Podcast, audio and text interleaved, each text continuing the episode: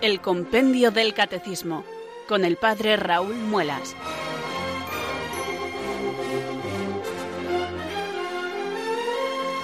Muy buenas tardes, queridos oyentes de Radio María. Son las cuatro, las tres en Canarias. Aquí comienza una nueva edición del Compendio del Catecismo. Reciban un saludo muy cordial desde Talavera de la Reina del Padre Raúl Muelas, que un día más les habla desde estos micrófonos de Radio María, la radio de la Virgen, la fuerza de la esperanza. Sed todos bienvenidos.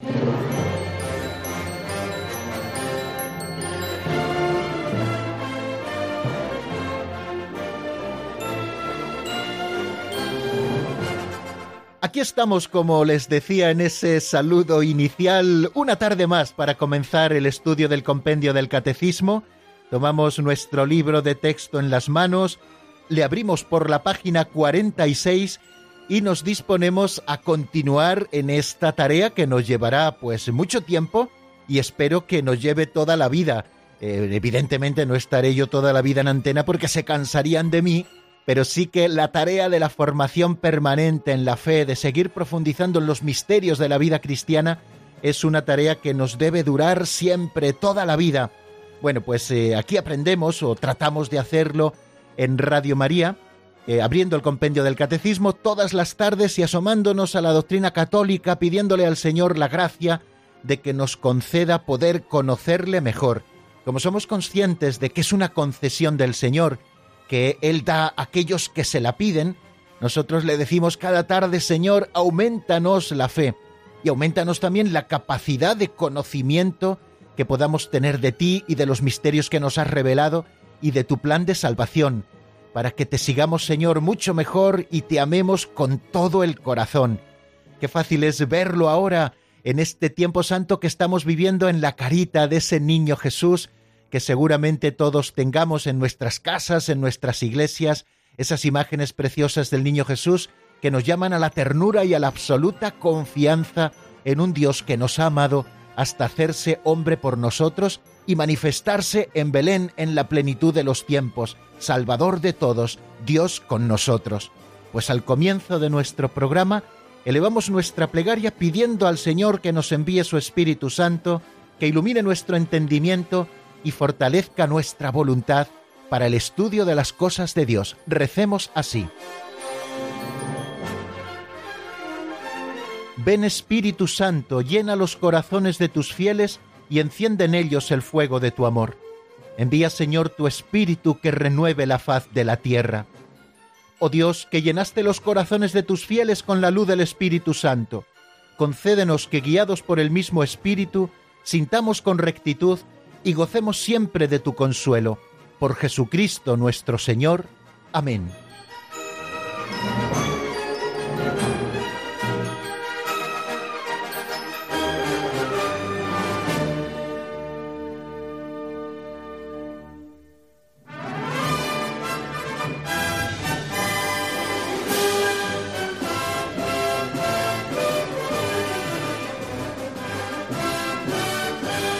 Y después de la oración nos frotamos las manos porque vamos a escuchar una nueva pincelada.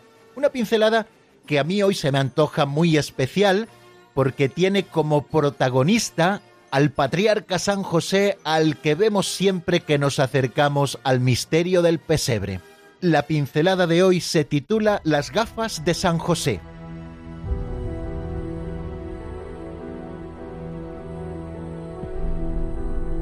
Las gafas de San José.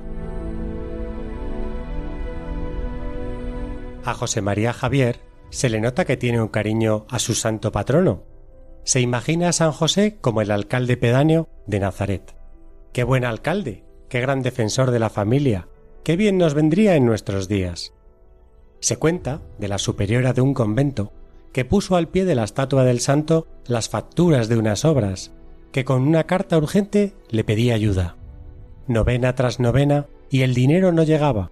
Hasta le puso sus gafas al pie de la estatua, para que se animara a leer. Pasó allí el obispo, y la superiora le contó sus apuros y como para forzar al santo le había colocado allí sus gafas. Al obispo le pareció aquello una superstición. Le mandó retirar las gafas y dejarse de bobadas, y añadió Si tanto apuro tienen, yo mismo voy a darles el dinero. Y cuentan que, entre la monja y el santo, se intercambiaron una sonrisa y un guiño de complicidad.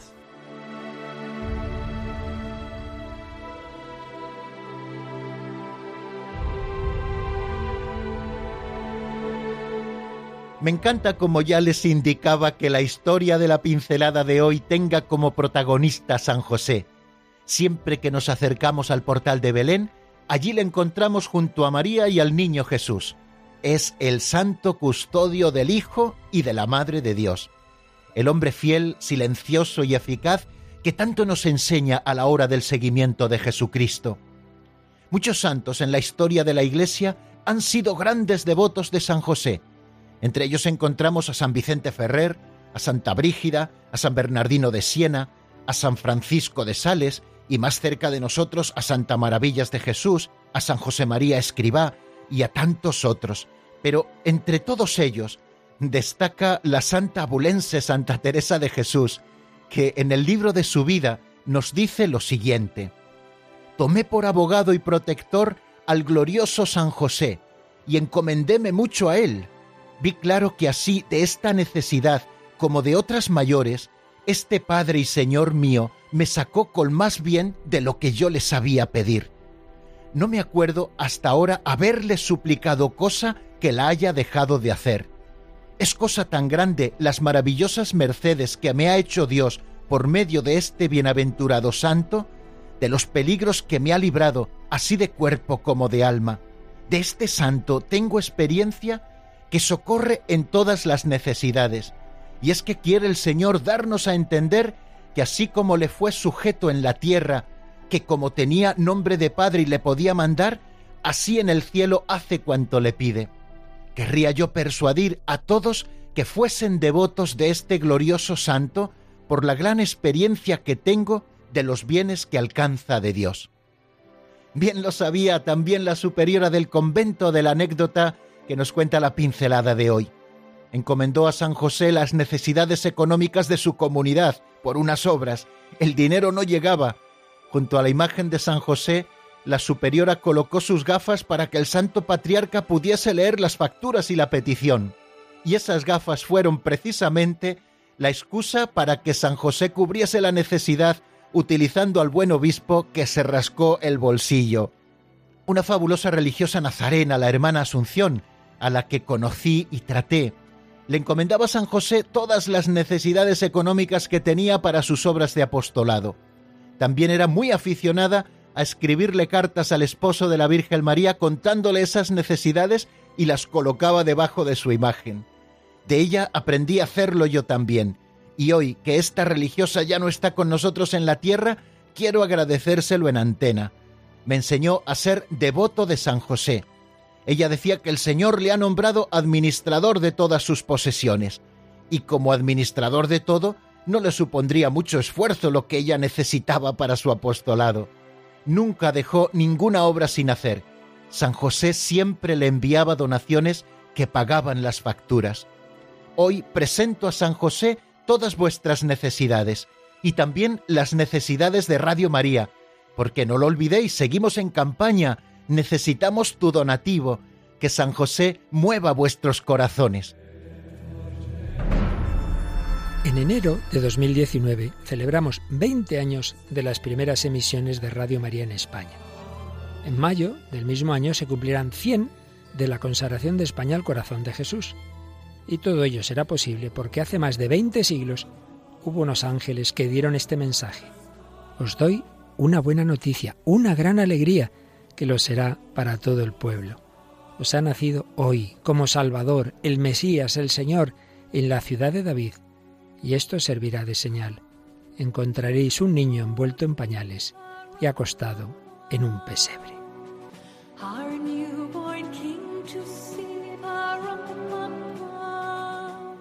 Es también la buena noticia que transmite Radio María. Gracias a los que lo habéis hecho posible durante 20 años, con vuestra oración, voluntariado y donativos. Esperamos seguir contando con vuestra ayuda en el futuro. Puedes informarte de cómo colaborar llamando al 91 822 8010 o entrando en nuestra página web radiomaria.es. Para seguir anunciando y deseando a todos una santa y feliz Navidad.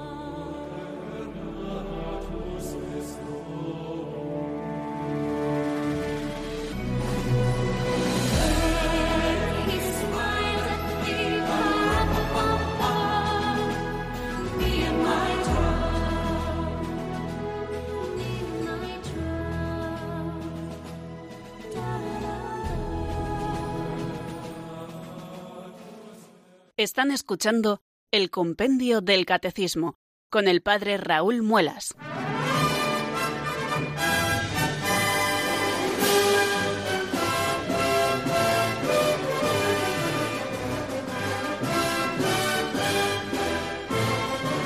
Pues aprovechando la pincelada de hoy y cómo San José también está pendiente de nuestras necesidades, pues les he presentado, queridos amigos, las necesidades de Radio María porque como les decía, estamos en esa campaña de Navidad y Radio María que tanto nos acompaña también merece nuestro regalito. Bueno, pues eh, vamos a hacer el repaso de lo que vimos en nuestro programa de ayer. En el programa de ayer estuvimos haciendo repaso de lo que vimos en el anterior programa, que nos caía un poquito más lejos porque desde el jueves pasado no teníamos compendio del catecismo, y luego eh, nos asomábamos al número 70 y comenzábamos a estudiar el número 71 el número 70 del compendio del catecismo que se pregunta quién da el alma al hombre. Recuerden que estamos en ese epígrafe que a partir del número 66 el compendio del catecismo dedica al hombre, y además al hombre situándolo en su lugar en la creación, como obra cumbre de la creación creado a imagen y semejanza de Dios, bueno, estuvimos explicando hace ya varios programas qué sentido tiene eh, aplicado al hombre esa expresión creado a imagen y semejanza de Dios. Estuvimos también acercándonos a lo que la Santa Madre Iglesia nos enseña sobre cuál es el fin del hombre, para qué ha creado Dios al hombre. También eh, vimos eh, esa unidad que forma el género humano, por qué los hombres forman una unidad. Y también estuvimos viendo de qué está compuesto el hombre, de un principio espiritual que es el alma, de un principio material que es el cuerpo, decíamos de qué manera el cuerpo y el alma forman en el hombre una unidad. Y ayer estuvimos eh, acercándonos a ese tema que es quién da el alma al hombre. Si afirmamos que existe un principio espiritual, que es el alma, aparte de ese principio corporal y como el alma es el que da forma al cuerpo y lo hace un cuerpo humano, pues nos preguntábamos quién da el alma al hombre. El compendio responde a esta pregunta diciendo que el alma espiritual no viene de los progenitores, sino que es creada directamente por Dios y que este alma, como espiritual que es, es inmortal. También dice que al separarse del cuerpo, en el momento de la muerte, el alma no perece y que se unirá de nuevo al cuerpo en el momento de la resurrección final. Eh, al final del programa de ayer tuvimos una llamada de Charo de San Sebastián que dice que estaba como un poquito decepcionada porque ella pensaba que, que los cuerpos estaban también en el cielo, ¿no? Bueno, pues no hay lugar para la decepción, claro que no. Ayer tratábamos de apuntarlo en ese último minuto del programa, que no hay lugar para la decepción porque eh, el alma que es inmortal, después de la muerte, esa separación del alma y del cuerpo, ya tiene el juicio particular y si es para gloria, esa alma vuela hasta Dios y ya goza de la visión de Dios por toda la eternidad. Pero como que está incompleta todavía, esperando el final de los tiempos, como bien indicábamos, el día del juicio, cuando Jesucristo vuelva en esa segunda venida como juez de vivos y muertos, donde resucitarán los cuerpos, los muertos, y se unirán nuevamente a sus almas esos cuerpos que enterramos en debilidad y que sufren la corrupción del sepulcro y que luego gozarán transfigurados ya de la gloria de Dios por toda la eternidad. Le decíamos que actualmente solamente lo sabemos, así lo ha definido la Iglesia, que en el caso de Jesús, por su ascensión al cielo, después de la resurrección, pues ya está evidentemente en cuerpo y alma y en su caso también en divinidad, en el cielo por toda la eternidad y presente en la tierra de tantas maneras, especialísimamente en la Eucaristía, y que también en cuerpo y alma en el cielo está la Santísima Virgen María por ese misterio de la Asunción que nosotros profesamos también en la fe. en el resto de los hombres que hemos sufrido las consecuencias del pecado original en nosotros, pues esto sucederá al final de los tiempos. Por eso la Iglesia anhela la venida de Jesucristo, para que ya de alguna manera nuestra gloria sea completa, por esa unidad que vuelvan a darse entre las almas que ya gozan del Señor por toda la eternidad y los cuerpos que esperan ese día de la vuelta de Cristo como juez universal de vivos y muertos. Bueno, pues estamos con el tema de quién es el que da el alma al hombre. Nos dice muy claramente el compendio, y así también lo recoge evidentemente el Catecismo Mayor de la Iglesia, que la Iglesia enseña que cada alma espiritual es directamente creada por Dios. Es el Papa Pío XII el que nos lo dice en la Humani Generis, y también Pablo VI en el Credo del Pueblo de Dios recoge esta afirmación de la enseñanza de la Iglesia. La Iglesia enseña que cada alma espiritual es directamente creada por Dios e infundida en el mismo momento de la concepción, en ese cuerpo que comienza a crecer en el seno de la madre, en el mismo momento de la concepción, Dios ya le infunde ese alma espiritual creada directamente por Dios e infundida en el hombre, esa alma que da forma, que informa de alguna manera a todo el cuerpo y que hace que ese cuerpo sea humano. Un alma que como espiritual que es, es inmortal. Y así nos lo explica también el compendio del catecismo cuando nos dice que al separarse del cuerpo en el momento de la muerte, el alma no perece, sino que se unirá de nuevo al cuerpo en el momento de la resurrección final. Es la enseñanza de la Iglesia. Por lo tanto, nos quedamos con esta afirmación, que el alma es espiritual, es directamente creada por Dios, que es inmortal y que no es producida por los padres, y por lo tanto no perece cuando se separa del cuerpo en la muerte y se unirá de nuevo al cuerpo en la resurrección final. También apuntábamos, y bueno, lo decía casi a modo de, de curiosidad, que muchas veces incluso la propia escritura distingue o parece distinguir entre alma y espíritu. Por ejemplo, San Pablo ruega para que nuestro ser entero, lo dice en la primera carta a los tesalonicenses, capítulo 5, versículo 23, digo que San Pablo ruega para que nuestro ser entero, el espíritu, el alma y el cuerpo, dice él, sea conservado sin mancha hasta la venida del Señor. La Iglesia enseña que esta distinción no introduce, nos dice el Catecismo Mayor, una dualidad en el alma. Es el cuarto concilio de Constantinopla del año 870 el que nos lo dice en el canon 11. Espíritu, cuando la Iglesia enseña esto, espíritu significa que el hombre está ordenado desde su creación a su fin sobrenatural y que su alma es capaz de ser sobreelevada gratuitamente a la comunión con Dios. Y a propósito de esto, citábamos un artículo que yo me había encontrado en esa página web aleteia.org, un artículo del padre Julio de la Vega Azas, en el que habla de esto. Se pregunta, ese es el título del artículo, ¿es lo mismo alma y espíritu? Y ahí nos lo explica él de una manera muy sencilla y muy precisa. Alma y espíritu son lo mismo, pues aplicados al hombre designan lo mismo. No obstante, dice él, los dos conceptos tienen matices propios que a la postre les hacen ser complementarios. Espíritu significa ser inmaterial, se aplica en primer lugar a los ángeles y se aplica también al mismo Dios. Eh, la misma escritura, el, el Evangelio de San Juan en el capítulo cuarto nos dice que Dios es espíritu. El hombre evidentemente no es inmaterial, pero sí contiene en sí una realidad inmaterial, por lo que no se dice que es espíritu, sino que tiene o que contiene espíritu, un espíritu. Y alma hace referencia al principio vital de los seres vivos. Así lo ha aplicado, por ejemplo, la filosofía. Muchos filósofos hablan de alma vegetativa para referirse a las plantas, hablan de alma sensitiva para referirse a los animales, pero en, el caso del hombre todo esto es especial. Su principio vital es un ser espiritual, que como tal pervive cuando el hombre muere, o sea, en el hombre alma y espíritu coinciden como una sola realidad. Espíritu permite entender mejor que la naturaleza del alma humana es la de un ser espiritual y no sólo el principio vital de un animal, lo cual además explica la inmortalidad del alma humana. Y por otro lado, también explica que, aun siendo un ser espiritual, el alma humana, a diferencia de los ángeles, está incompleta sin el cuerpo al que anima hablar de alma permite entender que el ser humano no es, como sostenía por ejemplo Platón, un espíritu encerrado en un alma, como si cuerpo y alma fueran dos seres distintos, uno material y el otro espiritual. El espíritu humano también es el alma del ser humano, o sea, su principio vital, de forma que cuerpo y alma forman un solo ser.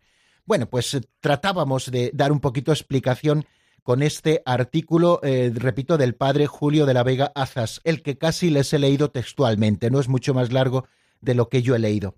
Y también apuntábamos al final que la tradición espiritual de la Iglesia eh, nos habla del alma también al presentarnos ese concepto de corazón en su sentido bíblico como lo más profundo del ser, eh, donde la persona se decide o no por Dios, y que existen muchísimos ejemplos en la Sagrada Escritura donde, hablando del corazón humano, se están refiriendo al alma. Bueno, pues hasta aquí el resumen que hacemos de nuestro programa de ayer. Empezamos también a estudiar el número 71, pero como nos quedaban muchas cosas que decir, le volvemos a presentar en el paso siguiente.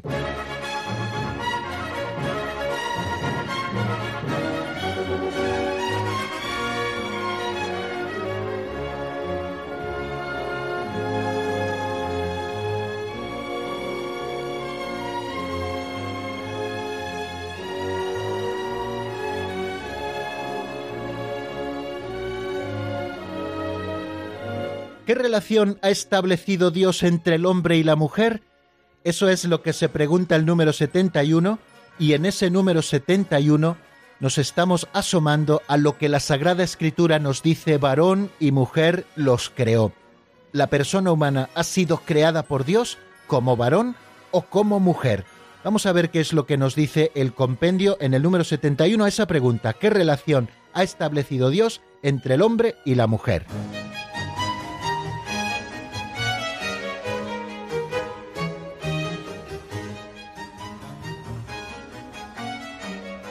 Número 71. ¿Qué relación ha establecido Dios entre el hombre y la mujer? El hombre y la mujer han sido creados por Dios con igual dignidad en cuanto personas humanas y al mismo tiempo con una recíproca complementariedad en cuanto varón y mujer.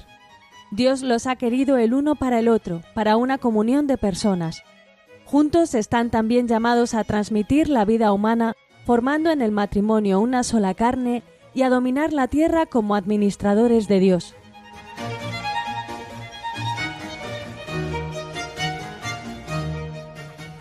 Bueno, pues acabamos de escucharlo. El hombre y la mujer han sido creados por Dios con igual dignidad en cuanto personas humanas.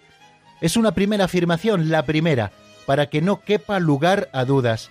Varón y mujer han sido creados por Dios con igual dignidad en cuanto que ambos, varón y mujer, son persona humana.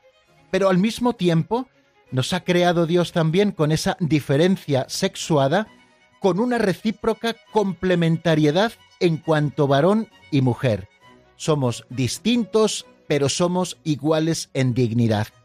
Ninguno por encima del otro, ni el varón por encima de la mujer, ni la mujer por encima del varón bien claro lo dice, con igual dignidad en cuanto personas humanas, y al mismo tiempo con esa recíproca complementariedad en cuanto varón y mujer. Continúa diciendo el compendio, Dios los ha querido el uno para el otro, para una comunión de personas. Apuntábamos diciendo esto, que Dios no nos ha creado para que nos instrumentalicemos los unos a los otros en nuestro propio provecho, sino que Dios nos ha querido el uno para el otro, el varón para la mujer, la mujer para el varón, para una comunión de personas, o sea, no para la instrumentalización, que esa es fruto del pecado en las relaciones humanas, sino para la comunión de personas que tiene su cumbre en el amor. Y también cuando un varón deja a su padre y a su madre o una mujer deja a su padre y a su madre y se une a su mujer o se une a su marido y forman los dos una sola carne juntos están también llamados, varón y mujer, a transmitir la vida humana, formando en el matrimonio una sola carne. Hablaremos en su momento del matrimonio cuando nos acerquemos a los sacramentos de la Iglesia. Todavía nos quedan bastantes meses para llegar a ese punto del, catecismo, del compendio del catecismo. Pero bueno, al hablar de matrimonio, que ha sido elevado en el caso de los bautizados al grado de sacramento, nos estamos refiriendo a esa unión estable entre el varón y la mujer para la generación y la educación de los hijos y para la ayuda mutua también de los esposos, que en el caso de los bautizados ha sido elevado por Cristo nuestro Señor al grado de sacramento. Por eso el varón y la mujer ya no son dos, sino una sola carne, como nos recuerda el libro del Génesis en el capítulo 2, versículo 24. Y también varón y mujer, de manera conjunta, complementariamente, en comunión de personas, también están llamados a dominar la tierra como administradores de Dios. Ya esto lo estuvimos apuntando en su momento, pero hoy volveremos a decir algo a propósito de ello. Bueno, pues estamos hablando de que hombre y mujer los creó. Así lo dice el libro del Génesis. Estamos hablando, por una parte, de la igualdad que existe entre varón y mujer y en qué sentido somos exactamente iguales y en qué sentido también somos diferentes y cómo tanto la igualdad como la diferencia que existe entre nosotros han sido queridas por Dios. El hombre y la mujer son creados. Eh, nos lo dice el libro del Génesis. ¿Qué queremos decir con esto? Pues que son queridos por Dios, que Dios, por un designio de su benevolencia, así lo ha querido, y su palabra, que es creadora, nos ha creado como varón y como mujer. Hemos sido creados, por lo tanto, hemos sido queridos así por Dios. Por una parte, en una perfecta igualdad hemos sido creados, en tanto que somos personas humanas, tanto varones como mujeres.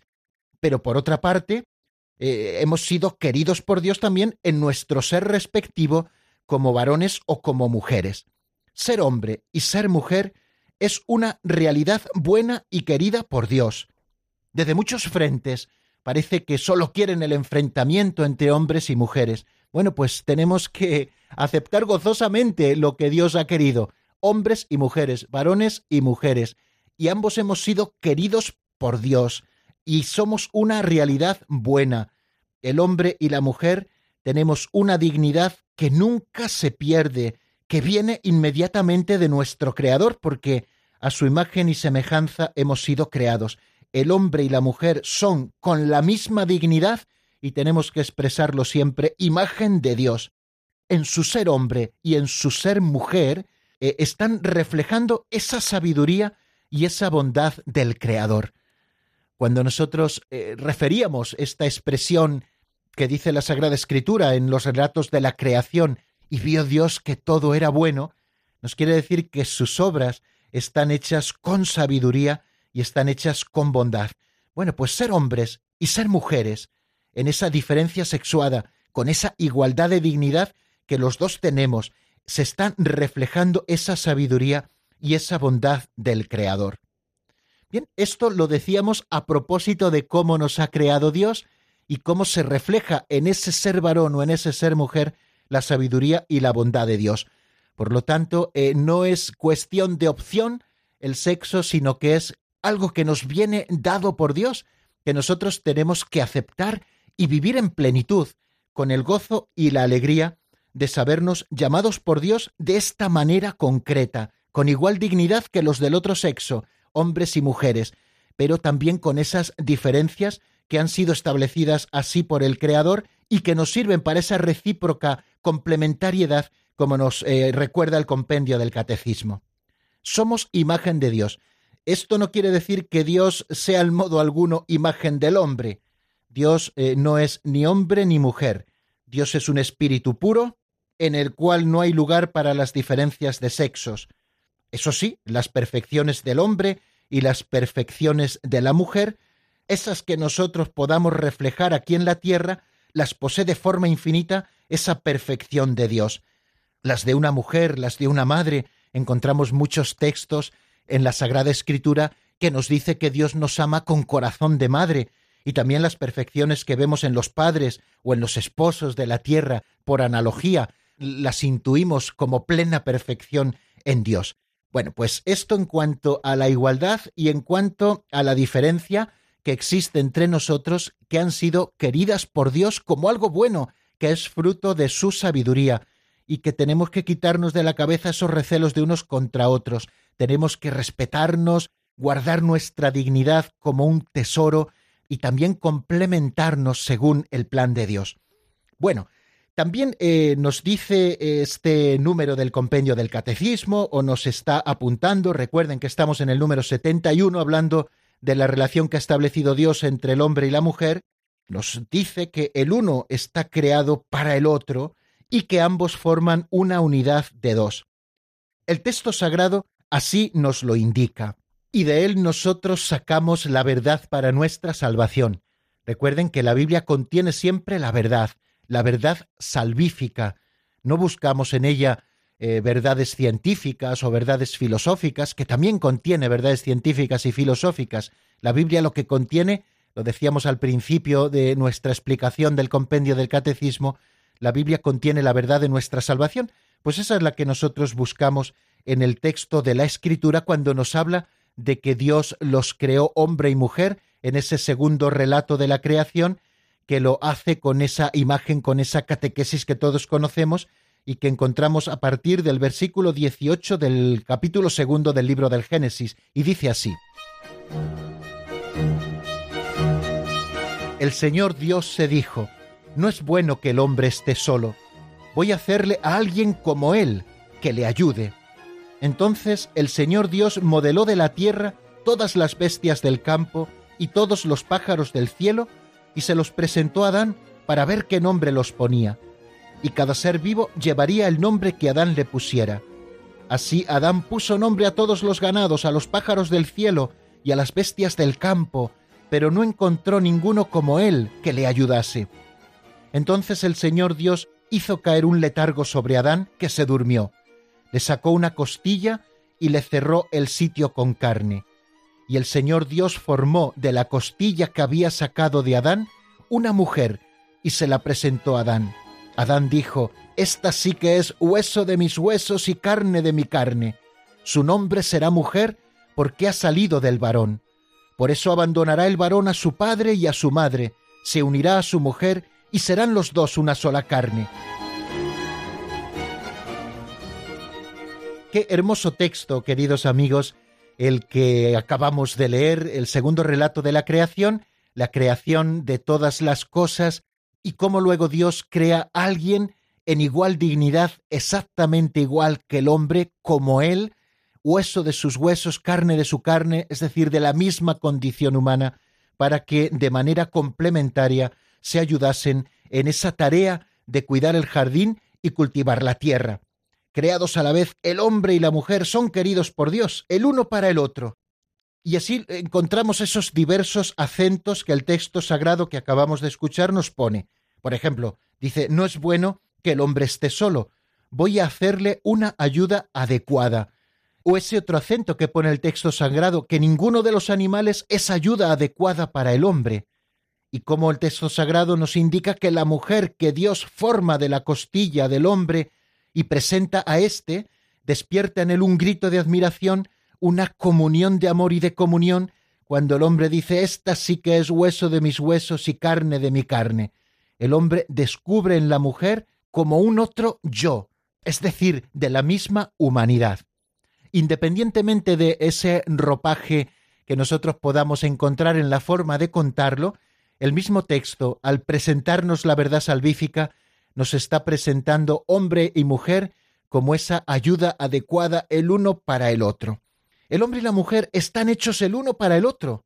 No, que Dios los haya hecho a medias o incompletos y que necesitemos al otro para estar completos. No, Dios nos ha creado completos como varones o como mujeres, pero nos ha hecho el uno para el otro. Dios los ha creado para una comunión de personas en la que cada uno puede ser ayuda para el otro, porque son a la vez iguales en cuanto personas, eh, hueso de mis huesos, eso que dice eh, Adán al conocer a la mujer, y también son complementarios en cuanto masculino y femenino. Eh, nos lo dice el Papa Juan Pablo II de una manera preciosa en una carta apostólica que yo les recomiendo y que encontrarán fácilmente en Internet. La carta apostólica Mulieres Dignitatem. Bueno, pues esto que les he dicho aparece en el número 7. En el matrimonio, Dios une al varón y a la mujer de tal manera que formando una sola carne puedan transmitir la vida humana. Les dice Dios en ese eh, capítulo 1, versículo 28 del libro del Génesis, sed fecundos y multiplicaos y llenad la tierra. Hombre y mujer, al transmitir a sus descendientes la vida humana, como esposos y como padres, están cooperando de una manera única a la obra creadora de Dios, a la obra del Creador. Por lo tanto, para los que han recibido la vocación al matrimonio, la paternidad, la maternidad, es una cooperación hermosísima, única en la obra creadora de Dios. Bien, pues vamos a dejarlo aquí de momento, vamos a escuchar una canción, vamos a reflexionar un poco en todo lo dicho e inmediatamente después del canto eh, seguimos. Y el tema que les propongo es de Pablo Castro, se titula Estoy pensando en ti y está sacado del álbum Síntesis.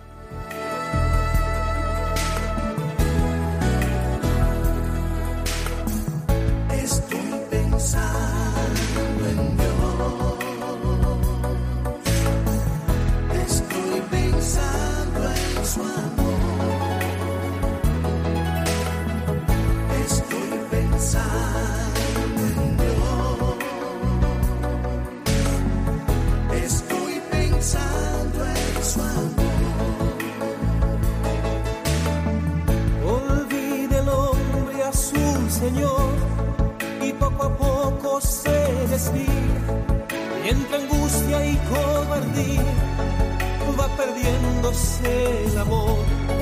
Dios le habla como amigo, huye el nombre de su voz. Estoy pensando.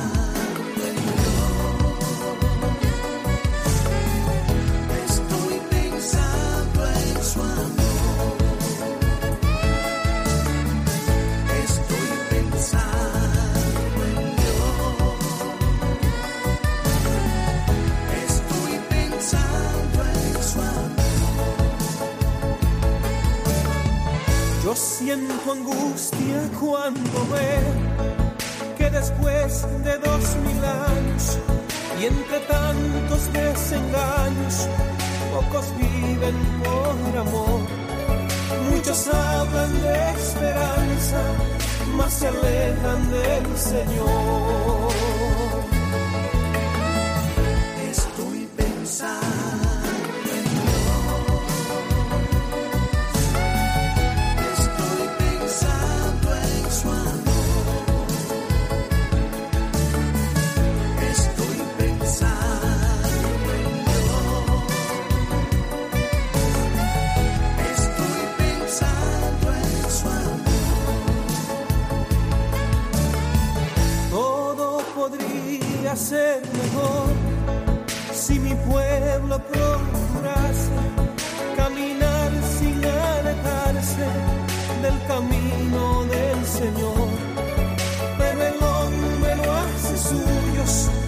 senderos del amor.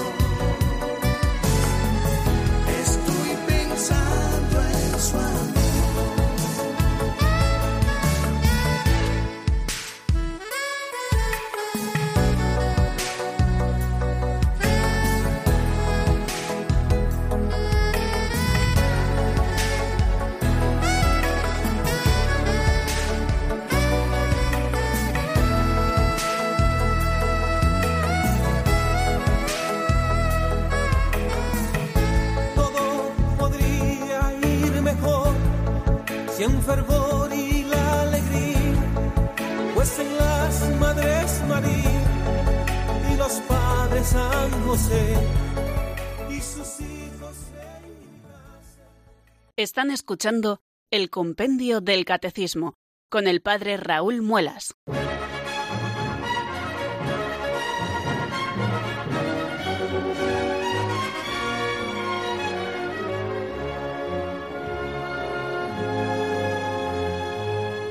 Continuamos, queridos amigos, en la sintonía de Radio María. Estamos en el Compendio del Catecismo y estamos entretenidos en el número 71 del Compendio Estamos hablando de la creación del hombre y cómo crea Dios al hombre, como varón o como mujer. Eh, lo recoge el número 71, qué relación ha establecido Dios entre el hombre y la mujer.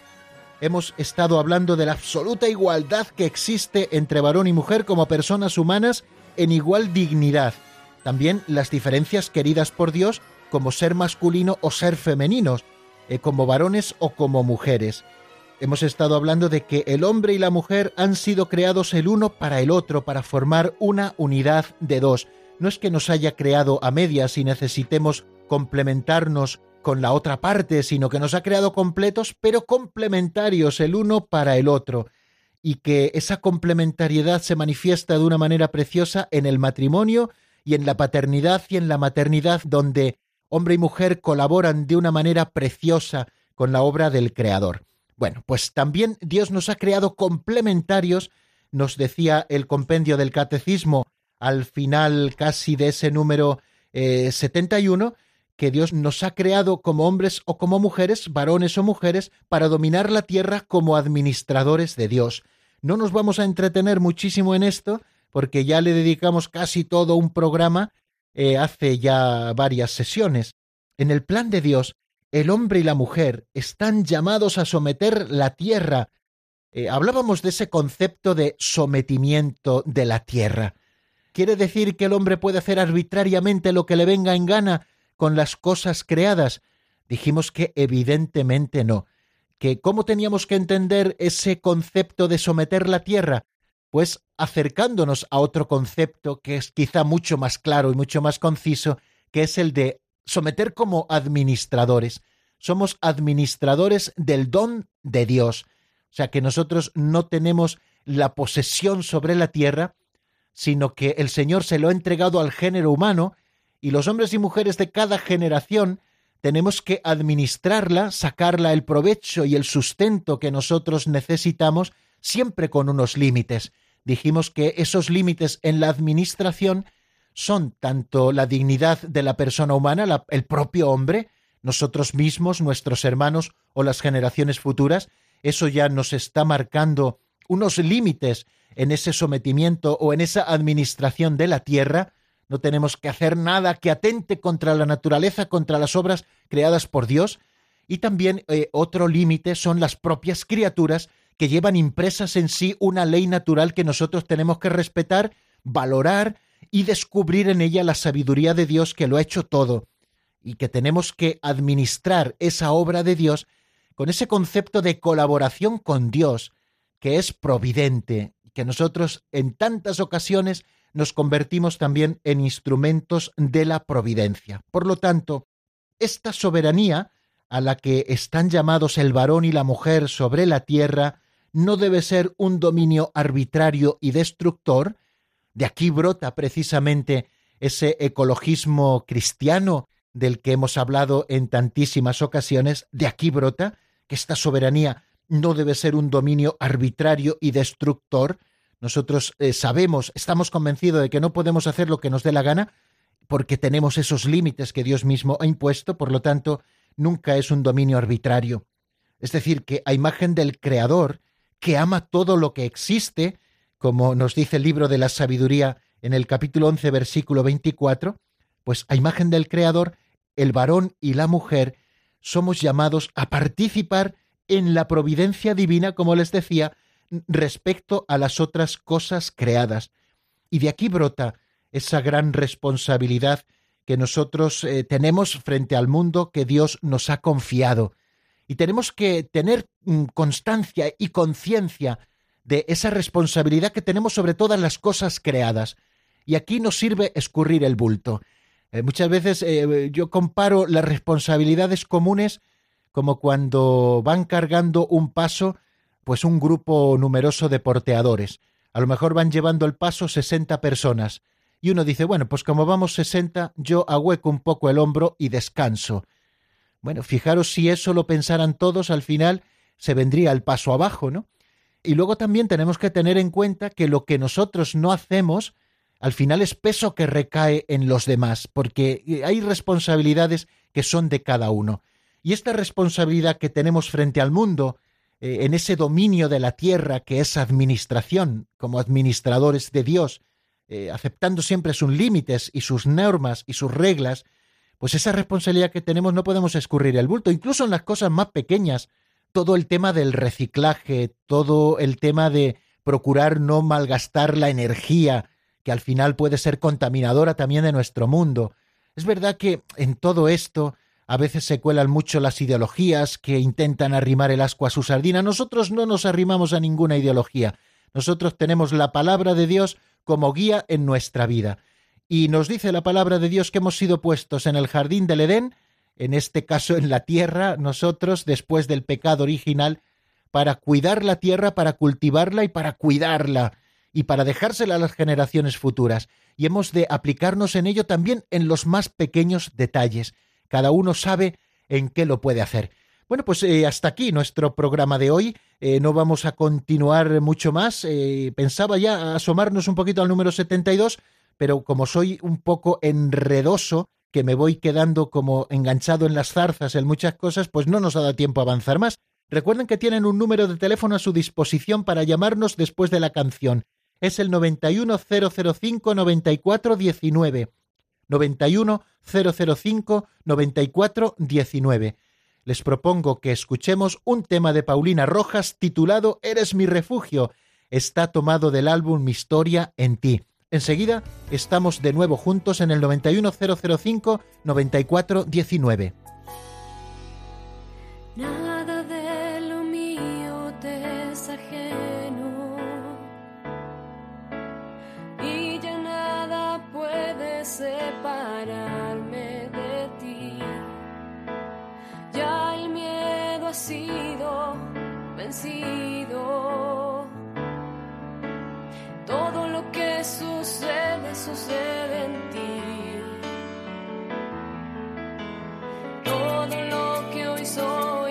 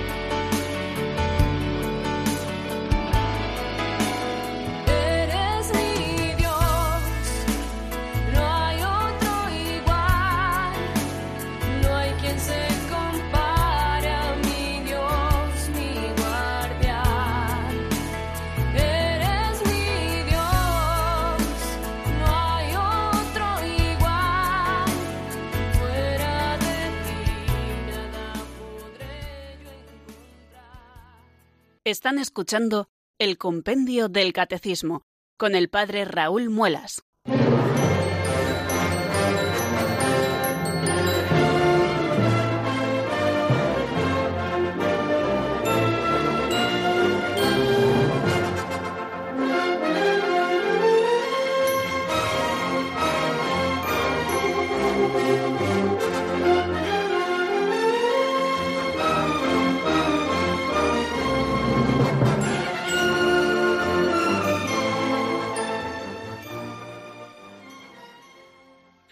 Bueno amigos, son las 5 menos 11 minutos eh, ya avanzados de la tarde de este día 27 de diciembre del año 2018. Estamos en pleno tiempo de la Navidad, este tiempo litúrgico hermoso, eh, colmado de ternura, donde vamos es- eh, acercándonos y contemplando desde distintas perspectivas el único misterio del nacimiento del Hijo de Dios y lo hacemos con mucha alegría. Estamos aquí en el compendio del Catecismo y estamos comenzando ese espacio que dedicamos a los oyentes. Tenemos un teléfono habilitado para ello, el 910059419, que es su teléfono. Ténganlo entre sus preferidos, porque saben que aquí siempre habrá una voz amiga dispuesta a escuchar su testimonio o intentando responder algunas dudas que puedan surgirles. Tenemos una llamada esperando, según me comentan, que es eh, María Dolores de Málaga. Buenas tardes y bienvenida, amiga. Y feliz Navidad. Muchísimas gracias, María Dolores. Feliz Navidad también para ti. ¿Cómo estás? Estoy bien. Lo que necesito es saber el nombre de la carta que ha citado usted de San Juan Pablo II. Sí, Deletrémela, por favor. sí, es Mulieres Dignitatem, así se llama. Es una carta apostólica del Papa. Muliere, Mulieres Dignitate. Dig- Dignitatem. Sí, ¿Eh? dignitate. No obstante, si va usted a su librería religiosa y pide la carta de Juan Sí. Pablo II sobre la mujer, pues ya le sabrán dar esta porque ah, solo, muy bien. solo- la solo- carta de San Juan Pablo II sobre la mujer. Eso es, eso es. Y le darán esta carta que es una carta preciosa y le agradezco que nos llame preguntando por ella, porque así nos da la oportunidad de volver a recordar su nombre y volver a recordar esa preciosa doctrina que en esta carta se contiene y que es bueno que nosotros conozcamos. Y ahora tienen la posibilidad de poder eh, disponer de un poquito más de tiempo mm, con motivo de mm, disfrutar un poco de vacaciones, de, de Navidad o lo que sea, o algunos días libres. Bueno, pues que sepan que es una carta preciosa, de esas que merece la pena eh, poder, eh, poder es- estudiar y poder eh, releer o poder reflexionar. Bueno, pues muchísimas gracias María Dolores y vamos a recibir ahora otra llamada que nos llega desde La Rioja, María Isabel. Muy buenas tardes y bienvenida, amiga. Buenas tardes. Eh, feliz Navidad, muchas gracias por todo lo que comenta, me recuerda el catecismo de mi casa y yo también voy a comprar la carta mm, hacia la mujer de Juan Pablo II. Y muchas gracias por poner el otro día Van tus ángeles con Señor contigo, que se lo pedí yo. Ah, qué bien. Pues Sí, pero a mí me gusta que pusiese la que sale el coro. Ah, Sí. que esa es, sí puede.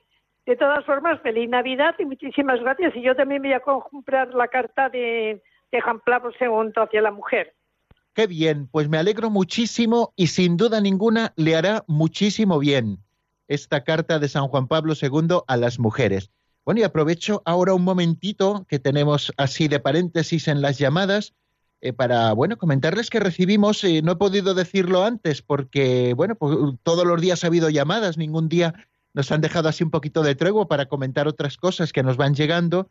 Bueno, pues nos llegó eh, desde, desde Málaga una carta de María Pilar Hernández en la que nos dice, acabo de escuchar su programa eh, del día 12 de diciembre eh, sobre los ángeles y me dice, le adjunto unas notas eh, por si en algún programa pueden serle útiles. Y se despide respetuosamente, nos desea feliz Navidad y que el año nuevo venga lleno de paz, salud, alegría y de todo lo bueno. Pues así se lo pedimos al Señor, que así llegue. Bueno, pues nos manda una, una hojita manuscrita por ella, eh, por María Pilar de Hernández de, de Málaga, en la que nos dice deberes para con el ángel de la guarda. Son cosas que a ella le enseñaron, eh, que le han servido siempre, que no las ha olvidado y que quiere compartir con nosotros. Bueno, pues hoy que tenemos tiempo vamos a, a leer cuáles son esos deberes para con el ángel de la guarda, recordando aquella catequesis que hacíamos sobre los ángeles y cómo son los ángeles y cómo los ha creado Dios y quiénes son y para qué están, etcétera. Bueno, pues estos deberes ella los resume en cuatro. El primero, la primera obligación es esforzarse en creer firmemente que siempre está con nosotros el ángel de la guarda para sabérselo agradecer, tener conciencia del ángel de la guarda y agradecerle su presencia y su cuidado. Segundo, confianza en su ayuda y para ello pedírsela siempre que la necesitemos. Tercero, toda inspiración buena que tengamos, ver la venida de Él y atenderla. Y cuarto deber para con los ángeles, respetar su presencia, no haciendo nunca aquello que nuestro ángel se avergüence de oír o de ver. Nos dice ella, así eh, nos hablaban los profesores en Salamanca donde estudié. Bueno, pues eh, muchísimas gracias a María Pilar y muchísimas gracias también a sus profesores por enseñarle una doctrina tan hermosa que a nosotros hoy también nos ayuda en este ámbito concreto de nuestra fe, que es los ángeles custodios. Bueno, pues no tenemos tiempo para más. Agradecerles nuevamente el haber estado al otro lado de su receptor de radio o de su smartphone o de su tablet o de internet, tanto aquí en España como en muchos países del mundo que nos escuchan sintonizando con nosotros, agradecérselo de corazón y para todos va mi bendición. La bendición de Dios Todopoderoso, Padre, Hijo y Espíritu Santo, descienda sobre vosotros y permanezca para siempre. Amén. Hasta mañana, si Dios quiere, amigos.